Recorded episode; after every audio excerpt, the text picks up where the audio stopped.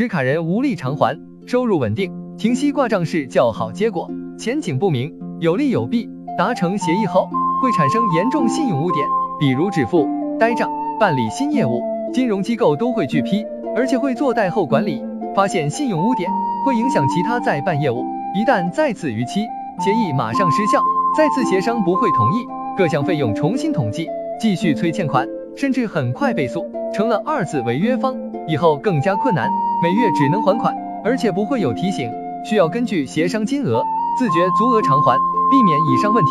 还款要整体考量，尤其是期数问题，还款时间越长，相对越难协商，期数短了，每月还款压力大，而且要长期保持按时还款，正视自己的偿还能力，尽量争取更长期数。被拒绝要坚持协商，负债者困难，确实偿还不上，坦白告诉债权方，也许才是负责任的表现。